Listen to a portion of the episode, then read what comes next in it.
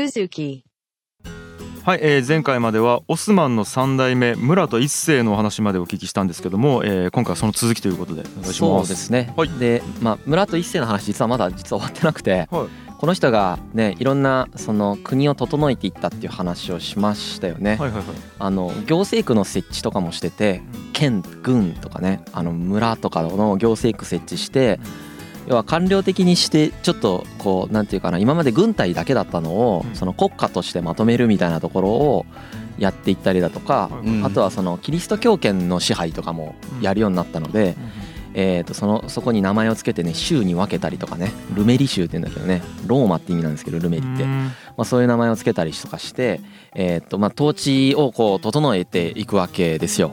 でその中の一つにうん。制度が一つあってうん別に覚えなくていいんですけど、うんティマール制っていうのがあってですねティマール製はい。はい、これは村と一世の時頃に始まったというふうに言われて、まあ、結構本によって実はいつ始まったか違ったりするんだけど、はいはい。えーっとうんとですねまあ日本の幕藩体制とか中国の封建制とかにも近いんですけど、うん村とか町のですね徴税権を渡す代わりに、うんえーっと軍を出す義務を課すっていう、うん。誰に渡すんですか？えーっとムスリム戦士ああ戦士に渡す。はい地元の強いやつはいはいはいはい。うんまあ力を一応ま持ってるやつとめている人に渡す。そうですねそうはいはい。で、まあ、徴税権も渡すし彼らにその土地の治安維持とかも任せるし、日本とかだともう少しティマール制よりも、うんえー、ともう少し権力もらってる状態だったりするんですよ。日本の徴税権以外も持ってたりするんだよね。日本の鎌倉武士だよね。そうそう。あ、まあ、鎌倉だけでなくてうん。江戸時代とかも、はいはい江戸時代。はいはい。あのもう少しいろいろ権力もらったりとかしてるんだけど、そう。はいはい。まあ、この時のティマール制っていうのはえーっとそのあれですね徴税権のみをまあ渡してもらってる、うんうん。まあ、鎌倉武士がそうなのかな。ちょっと鎌倉武士についてそんな詳しくないですけど、うんうんうん。はい。これで中抜きできるんだったっけ？中抜き、まあ、中抜きというかうん。そのまま普通に自分がもらえるよ、ああそうかそうか。そうそう。んうんただね世襲じゃないんだよねこれが。ティマール制も。だからそこも結構違うよね。あ工夫してるね。そうだから。うん腐敗するのを防いでるってことだし多分権力集中持たないようにしてるっていうことだと思います。でね、まあ、これ余談だけど、うん。結構そういうこのティマール制とか、うん。日本のその幕藩体制であるとか、うんなんかね中国のその封建制とかってうん世界中に似たようなのがあって、うん全部ちょっとずつ違うんですよ。イギリスだとフューダリズムとかねドイツだとレーエンとか言うんですけど。なんかいろんなあとビザンツ帝国だとプロノイアとかね。まあ、そういう制度がたくさんあって、はいまあ、この結構中世とかでよく使われているような制度ですよね。ほまあ、これを要はムス、えー、とオスマンも、はいえー、と導入をして、うん。もう本当に国家っぽくなっていくのね 3, 代3代目ぐらいから、あと中央政府の体制とかも整えてて、まあ、4人体制で運営することにしたんだよね。それまで基本的に最初1人だったんだけど、うんあの大宰相っていう人たち人と,、うんえー、と財務長官うん。あと大法官っていった法律をうん。こう管轄する人。あとこれ中国王朝にもいるんだけど国事省書少々。うん。国事省書って言って、国事証書。えー、とこ国事っていうのは国のハンコのこと。はなんか代表委員と一緒です、うんはいはい。日本会社でいう、これをまあ使っあ。ほうほ司る人、まあ、行政処理をいろいろする人ですね、うんうんあの王様がずっとハンコを押すわけにはいかないじゃないですか、うはいはいはい。すごいそれだけで一日終わるんで、うんうん。まあ、それを代わりにやってくれる人っていうことですね。うん。だから代わりにやるということは結構自分でその人も判断するということになるんで、まあ、かなり重要なポジションということになりますはいはいはい。こういう4つの役割とかに分けたりして、まあ、うん国家として形作っていくと、うーん。だいぶシステムができてきた感じがします。そううんうんうん。でもう一つね、うんあのでっかい、えー、と動きがあって、はいそれがね、えー、とイエニチェリっていう軍団を創設します。前回名前だけははいイエニチェリー。はいはいはい。はい、これも一応村と一世の時とか、まあ、これもまた他の説あるけどそういう時にできたというふうに言われていて、うん。えーとまあ、こうやって国家を形作っていった時に、うん。その国家として必要になってきたのが、うん。もっと忠誠心の高い軍隊が欲しい、っていうニーズがまあ、あったんんじゃないかというふうに言われている。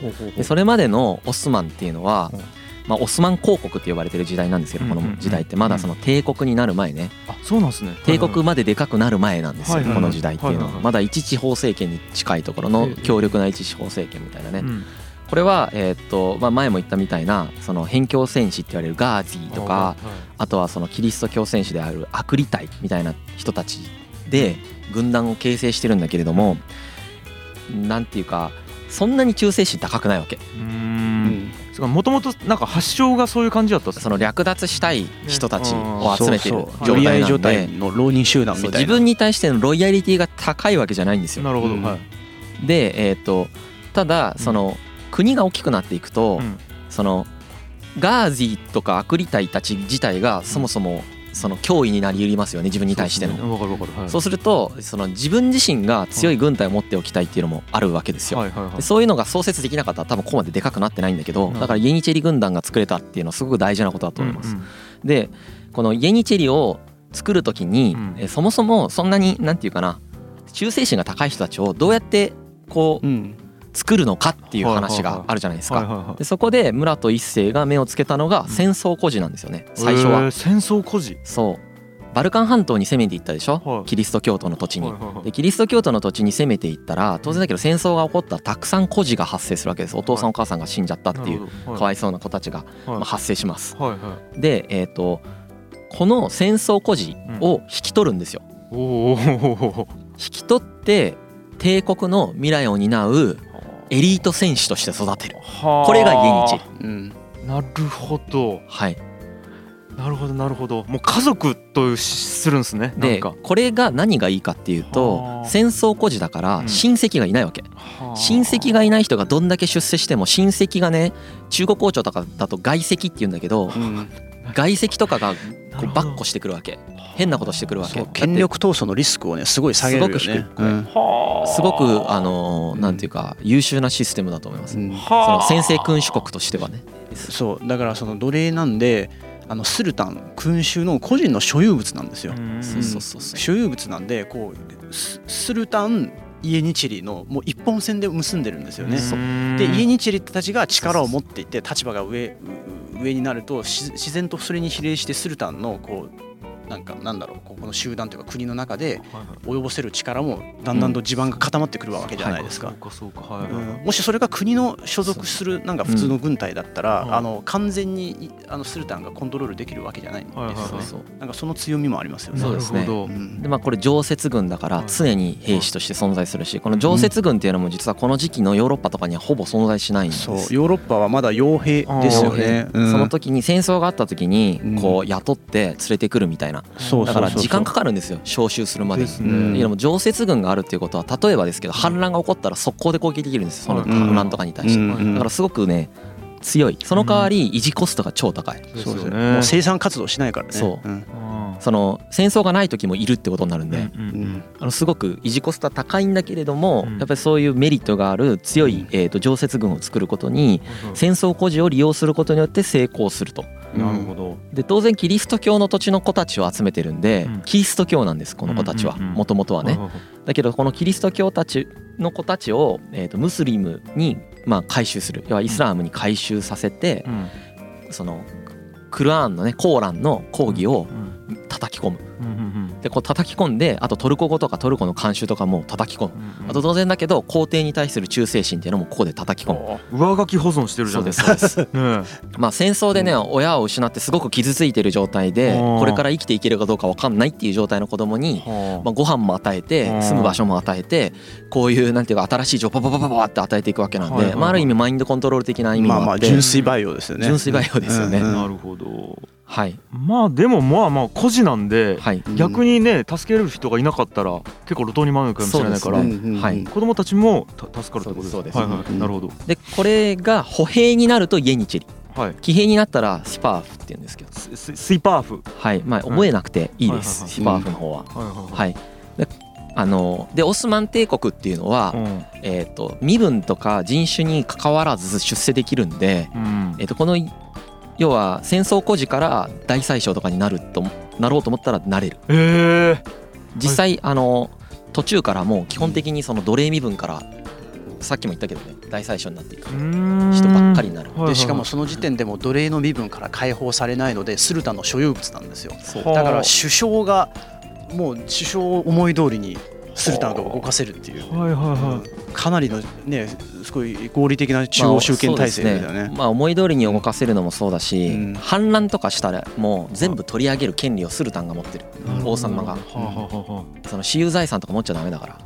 奴隷だから。なるほど。はい。だけど地位が高いんですよ。はまあそれはまた後でイスラム世界の奴隷についてまた喋ります。ね。多分奴隷の感覚がまた違うってはい、話ですよね。全く違うってことですね。はいはいはい。で、えーっと話戻しますけど、うん。でこのねすごく国家を整えてくれた村と一世が暗殺されます、コソボで。で暗殺されて急遽、うん。えーっとバヤジト一世が、うん。えーっと王様になることになります。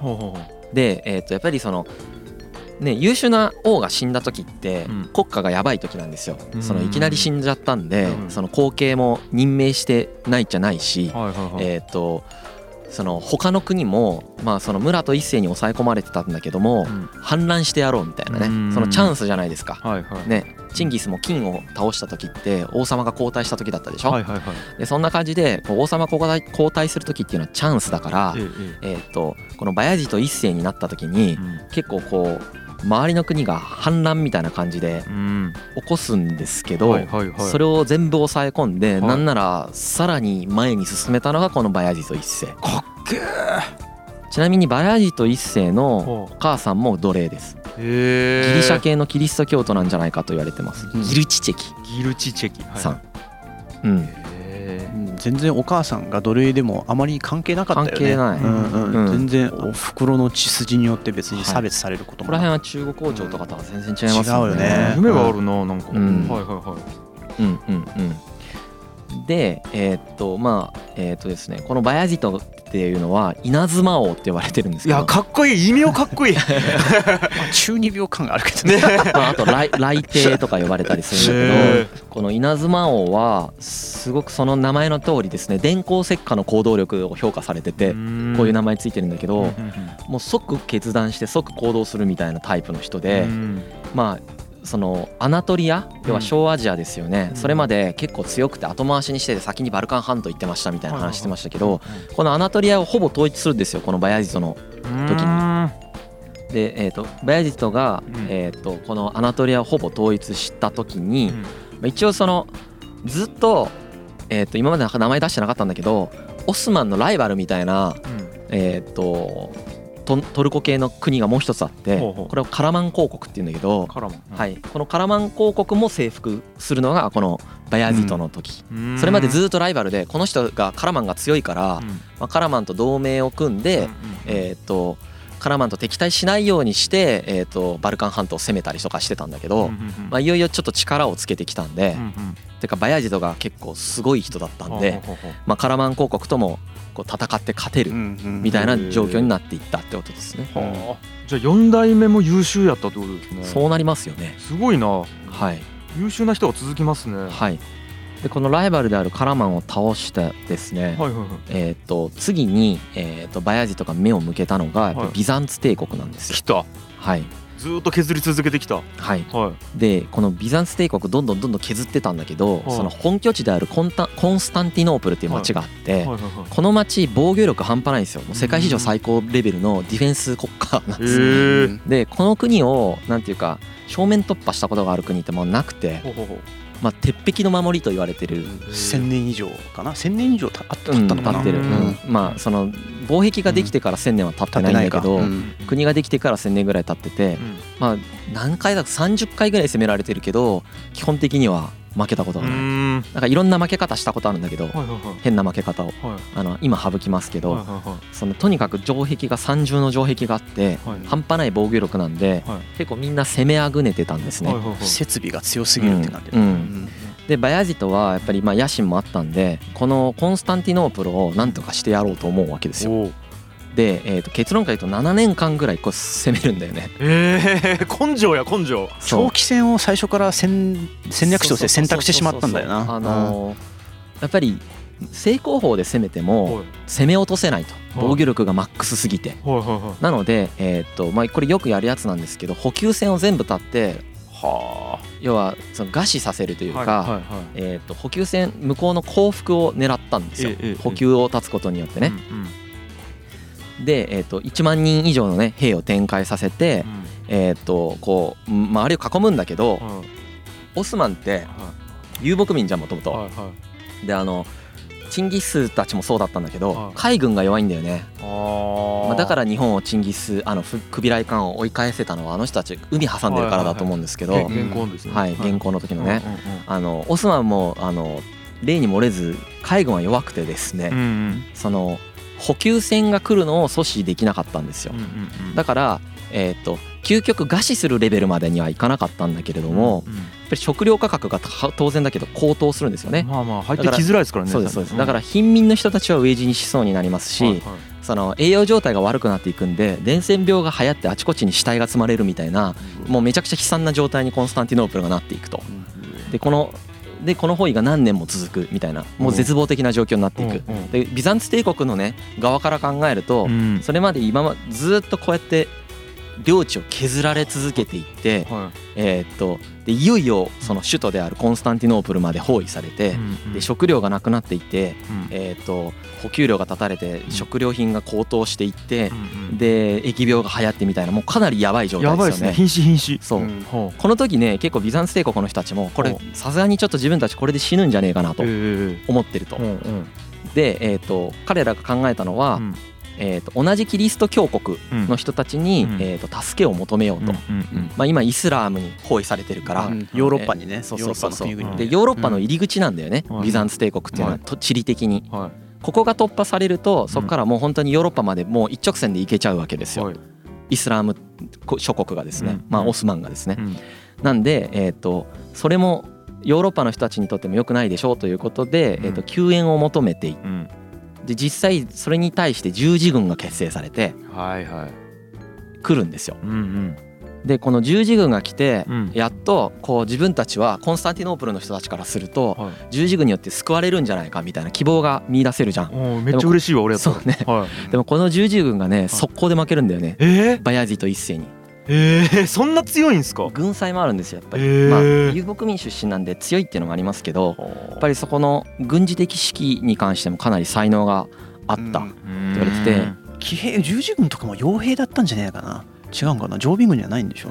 まあ常備軍ではない常備軍持ってないから、うん。あのけど、まあ、いろんな国の人たちが集まってて、うん。まあ、ハンガリー王ジギスムントっていうね、まあ、後の神聖ローマ皇帝ですけどこの人が結構リーダー的な感じでポーランドとか、はまあ、神聖ローマ帝国といかうんあとワラキアとかベネチアとかねあとイギリスフランスハンガリーとかうん。そこら辺のまあいろんなキリスト教国が混じってねえーと攻めてくるんだけれどもえーとやっぱりねうんとね結構オスマンのこと舐めてたらしい。へえなるほど。はい、ななんで舐めてんのかよくわかんないんですけど、うん。結構情報もあんまり入ってなかったみたい、まあそうだヨーロッパには、うんだうん。からオスマンがどんぐらい強いかとかもよく分かってなくて、すごく舐めてたらしいんですよ。はいはいはい。舐めてたことによって、うん。まあその速攻で負けてしまうんですよね。またナメプがここで。まあファクト認識の限界かもしれないです。もうファクト認識っていうかできなかったんでしょもうだしもう正直その時の多分そのヨーロッパって、はい。そのヨーロッパの中がいろいろ結構ぐぐっちゃぐちゃだったんで、そのあんまり外になんていうか意識を向ける余裕がそんなになかったかなっていうのもあります。はいはいはい。はい、なのに一応十字軍結成しては倒しに行こうみたいになったんで、はいまあ、行ってはみたけどはい舐めてたらめちゃくちゃ強かったわけです。いははい。回負けたんではいその後救援をさらに求めてみるんだけれども、うんまあ、全然その救援が来るわけでもなく、はい、でこれでちなみにこの時の十字軍を破ったことによって、はいえーっとスルタンっていう称号をねカリフから、うん。本来カリフからもらうものなんだけど、えと自称してたスルタンの称号が実際にこう正式にもらったりとかして、はいはいはい。だからバヤジトってそういう意味でもうん。すごくなんていうんかな評価されてる王様ですね。ん。功績がすごいではい、すねもう絶対絶命なわけ。うん。ビザンツ帝国絶対絶命の危機みたいな、はいはいはいはい。で救援部隊も全員もう殺されてしまったみたいな、はいもうで新しく救援も来そうにない。さあどうするってなるんですよ、どうする？はい、うん。さあどうするってなった時に来たのがあのモンゴル。え？そっち？俺が知ってるあの？うん。あまああれからあれのだいぶ次の次ぐらいの王子朝なんだけど。孫だよね。子孫だよな。そうそうそうそう、うん。子孫があの超強いサイヤ人軍団を連れてまあモンゴルねやっぱ強えんだよ。その そオスマン強いんよオスマンも強い。はい。モンゴルもっと強いんだよ。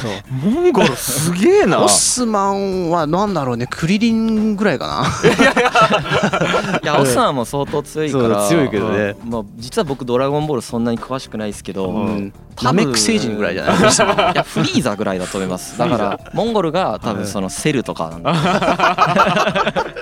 なるほどな。強いですよ。はで、まあ、このティムール朝っていうティムールっていう、はい。まあ、将軍というかは君主がいていはいこの人が攻めてくるんですよ。ここの人はもともとそのモンゴル系のあの王帝国の将軍かなんだチャガタイ藩かなんかの将軍。うん。うんチャガタイ藩国って言ってねあのうんモンゴル帝国って途中で分裂するって言ったじゃん。クビライカンの時とかに。あの分裂したうちの一つがチャガタイ藩っていう国なんだけどその国の将軍。これね、まあ、キングダム読んでる人にイメージで言うと歓喜将軍みたいな人。元山賊。はいはいはいはい。でバリクソ強い。バリクソ強い。軍事の天才やったんですよ。無敵。あの軍事の天才って言われてる。あのなんていうか強い将軍を世界史トップ10とかに入れ作ったらはトップ10に入るぐらい強い。本当に強いんや。はい。スーパー強い人がはい。あの だから本当面白いんですけどはビザンツ帝国からしたら棚ぼたですよ。あのなんかすげえが強いやつに攻められてるわけ自分が。はい。そしたら後ろからもっと強いやつがその強いやつを倒すわけえそれなんで倒しに来るんですかモンゴルは？モンゴルはなん？いやとりあえず西に攻めてきたんですよ。いやでも本当そんない感やじです。でもまあでもリアルに言うとやっぱりこう彼らちゃんとした遊牧民なんで遊牧地をあの求めてたのもありますよね。アナトリア半島ちゃんとその遊牧地としてすごい優れたねあうんの気候だったんでそれももしかしてあったかもしれないです。ななんていうんですかね。うんそのタイミングで来るかねっていうタイミングですよねいやだから本当に劇的なタイミングでもっと早く来いやって多分思ったと思うけどビザンツも。ああのすごい劇的なタイミングでそのティムール朝っていうしのティムールが来てえ。あのこれこの人がえっとね無敗なんだよねこの時点で。まずティムール軍事的天才。バヤディトも無敗なわけ。お超強いから。おおあの無敵対無敵の戦いみたいなのが起こるんですよここで。で無敵対無敵の戦いでやはい。あのアンカラの戦いってこれ教科書に載ってんだけどすごく有名な戦いです。はいはい。オスマン軍はい。がえっと12万。はティムール軍が20万。いでこのまあアナトリアの中央にあるアンカラっていうところでおの近くでね衝突します。勝ったのはティムールなんですけどはここでティムール負けてたらコンスタンティノーブル落ちてたかもしんない。あってことでしょうね。しかもバヤズ像だって捕虜になるでしょ。捕虜になるしうん捕虜のまんま死ぬ。そうそうそう。あのねマジ悲惨。あのねバヤジトも強いんだよ。だけどうん。ティムールマジでやばくて。情報収集うん。徹底的にやってる。うんうんうん。あとこの人その戦闘指揮もすごく強いんだけはいはいはいど下準備も全部すごくてこれチンギスカンの時や言いましたよね。あの下準備も全て全てすごくてあのバヤジトのさオスマンってさあのつい最近こう勢力を拡大したから自分の配下にいるカラマン帝国とかもあカラマン公国とかもつい最近倒したじゃん。だからちょっと悔しいわけ下にいる人たちは。いなるほど。滅ぼされたらばっかりではい。進化になったばっかりだから滅ぼされてはないんだけど進化になったばっかりだからうん忠誠心的にあ忠誠心的にそんなにない状態なんですよ。はいこの人たちに対して罹患工作してるんですよまず。ティムールが。孫子の兵法読んでんじゃないかと思う。いや読んでんじゃない。でしかも はい。あの水の補給路とかをうん。なんか工事して立ってたらしくてへあらゆる面で追い込んでるんですよ全部できること全部やった上ではい。戦闘指揮がうまいんでちょっとティムールに勝つのね多分無理なんだと思います。モンゴルの回を思い出していただければ分かるんですよ。う んもう鉄壁の統率を取れてるんですよ。そうですよね。はだからねバヤジト強かったんだけどいうん。ティムールの前ではねなんか赤子同然みたいな負け方するんですよ。なんか時代の揺らぎっすね。もうう運悪すぎ。いやそうですよね。なんかたまたま同世代にそういうやついたんでしょ。うん。そう。たまたま同世代に。あでーなるほど。そのまあそのねえー、と最近仲間になった人たちの罹患工作で裏切りをさせてうんあのだから関ヶ原の小早川さんみたいな感じだよね。うん。秀明。うん。うん。小早川秀明を裏切ってその西軍が総崩れするんだけどまあそういうことをするんですよ。でまあモンゴルなんであえーっとまあすごい殺戮と破壊を繰り返しますその後。もうさっき話に出たブルブルサーとかね。そう首都ブルサは占領略奪されうん。お妃たちはそのティムールのそのなんていうお酒を継ぐ役をさせれてそのままさらわれて連れて行かれるしあのなんならねあでバヤジトは捕虜になってうん。その牢屋の中に入れられて鉄檻の中に入れられるっていう。で牢屋の中で死にますもう。なんかどうやら自殺だった説もあります。あ毒あそうか。あったね切れすぎてそうもう辛すぎて自殺したみたいな頭を打ちつけて死んだんじゃないかっていう説もあります。うん。一旦ここでオスマン公国っていうのはあの滅亡します。えは？え？一旦滅亡ってそうなん言っても僕はべまあ一旦なくなります。えそうなんですか？まあなんかあの、まあ国家の手を取れなくなる。そうそう実質的にね。はい。もうまあそうっすか。うん。はい。でしかもそのティムールがうん。そのオスマンの領土の町を次々と破壊して回ってるんで。むちゃくちゃするやんマジで。むちゃくもうせっかくねインフラで整えたね街をめちゃくちゃするやん。はあの記述として残ってるのがあ。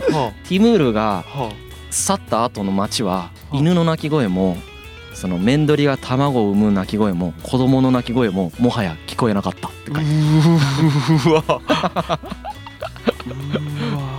おぞましいよね。おぞましいマジで。ティムールマジおもろいけんね。いやいやおもろくない ティムールねあのうん戦う前にはうん。あのバヤジトに送った文章がすごく面白くてうん。何だったかな従わないと呪い呪い殺すみたいなこと書いてあるんですよ。いえーもう呪いまで使ってくるんや。でまあある意味呪い殺されたレベルのことになったなと思いますけど。えー。この後ねまあそのオスマンが一気に力を当然ですけど失いましてあー。30年間ねあ空白の時代が。ー30年結構長いですね。長いですよね。はい。30年間空白の時代が続きます。あでこの間まあ一応その王子たちが生き残ってて戦場から逃げた王子とかがいてうん。このこの人たちがうん。その復興するための権力闘争をしかもするんですよ。うそんな塩こ塩倍じゃないんです塩映えじゃないんだけうどん。あるあるだけどね。そうそうそうそうそうそう。本当に。そう。で一応ここでメフメト一世っていう人が勝利をしてこの人が給料回復に努めるんですよ。はいはいはいまあこの人はねそのアンカラの戦いで父親見捨ててにその父親がバヤジトねを見捨てて逃げた人なんだけどうんうんうん。でもある意味正しい判断で正しい正しいこれで逃げてなかったら多分本当に滅亡してる。うんもうん。うオスマンできてなかったでしょうね。そうそうそう血を途絶えさせなかった。そう。うん。でこのあと2代にわたって、うん。えーっとバヤジトまでせっかく作り上げた国がぶっ壊れたんで、はいはいはい。そのぶっ壊れたやつを回復させる期間がうん2代分続くうわでもねこの2代の人たちは多分すごく優秀だったと思う。うへんえ復興できんって普通。ええどの程度復興したか？あだからあ。ほぼ元に戻ります。えそのレベルで創業から再創業したって感じだよそれ。そう。一回会社マジで潰れて潰れかけたもう一回創業した本当にギリギリです。はあうちの会社みたいあだから優優秀ですよ。いやだからもう樋口さんがもう村と二世とかじゃない？樋口さんがそうだね。うん。メフメト2世かも。ねメフメトこの後に出てくる。今のはメフメト1世ね。うん。今僕が喋ったうん。復興に努めたのがあのね同じ名前の人いっぱい出てくるからちょっと混乱すると思うんだけどメフメト1世と村と2世っていう人がこの後2代続いてるんですけどこの人たちが復興させた人たち。へえこのあんまりフィーチャーされないけどうん。すごく大変だったと思う。あー地味地味やけど相当。一度失った領地をもう一度こう広げて回復させていってうん。そのねいわゆるその地に落ちた権威みたいなものももう一回回復させないといけないし。またシステムを作ってインフラ作ってとかねそうそうそうやっぱり一回負けるってね大きいことなんですようんだと思うね負けたことがない人とうんまあ一回まあコテンパンにされてしまうってその後なんて言って説明してもう一回集めるかって難しいじゃないですか、まあ、そこをね、まあ、ちゃんとできた人たちがいて、この人たちがいたからこのあとついに7代目にメフメト2世っていう人が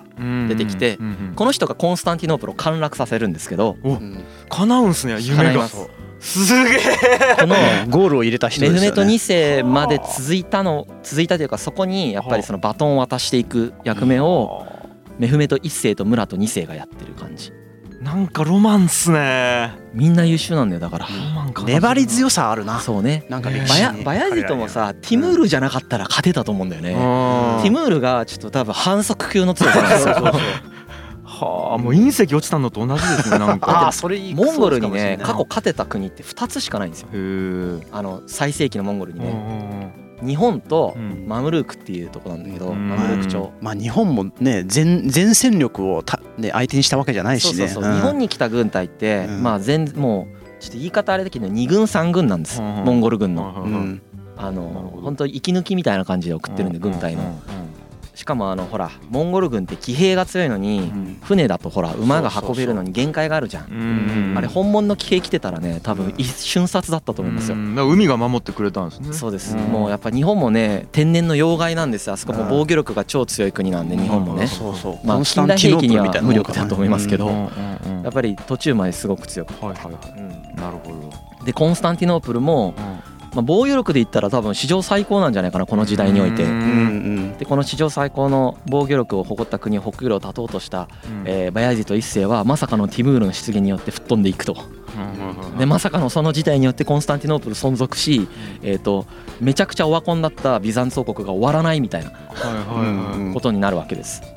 はい、でこの後2代続いて、えー、とやるんだけどメフメト1世は本当にとにかくまずちょっととりあえず生き残りましょうみたいな。でムラト2世がいろいろ頑張るんですけどムラト2世はね、うん。あのあんまり好戦的ではなかった説があります。ここの人は結構学者系だったらしい、うん。らしいね。うん。なんかすごく勉強が好きらしくて、うん。科学とか文学についての問題をなんか討論する集まりを毎週開いてたりだとかそれで成績いい人に褒美あげたりだとかね、なんかすあのそのペルシア文学作品みたいなのをトルコ語に直していったりだとかこう訳していったりだとかですね、うん。芸術作品に対しても思考性が高かったりだとかですね、あんまりなんていうかな今までのその王様とちょっとタイプが違っていてこう芸術的なところに対して目が向いたり文学とかに目が向いたりとかしてるわけですよ。まあ、村と2世が、えーっとそんな感じで、えーっと立て直してでその次に出てくるのがメフメト2世。この村と2世の息子ですけど、このメフメト2世が、うん。えーっとオスマン帝国の中で、まあ、トップワンツーぐらいで有名な王様なんで。この人がまあ皇帝なんで、うん。この人がでを次フィーチャーして、こはい。れちょっと結構詳しく喋りたいなと思ってますメフメト2世に関しては。いやすごいダイナミックっすねめっちゃ強くなってすげえ攻めるけどまた攻められて落ちまくるけどまた上がってっていうすげえ。これすごいっすね上下のあれが。まあユーラシアのダイナミックな感じですもんね。うん。ユーラシアの歴すごいな史。なんかリスクを冒すよねみんな。ああ確かに。守ってる人がほぼいないです。うんやあと嬉しかったのが僕が知ってるモンゴルがここでまた出てきたっていうの。は でやっぱり強い。強がいっつって。はあ。いやーちょっと今回もすごかったです。はい。いやーこんな感じですかね。はい、はい。はい。ありがとうございました。はい。はい。G. Kaye Suzuku.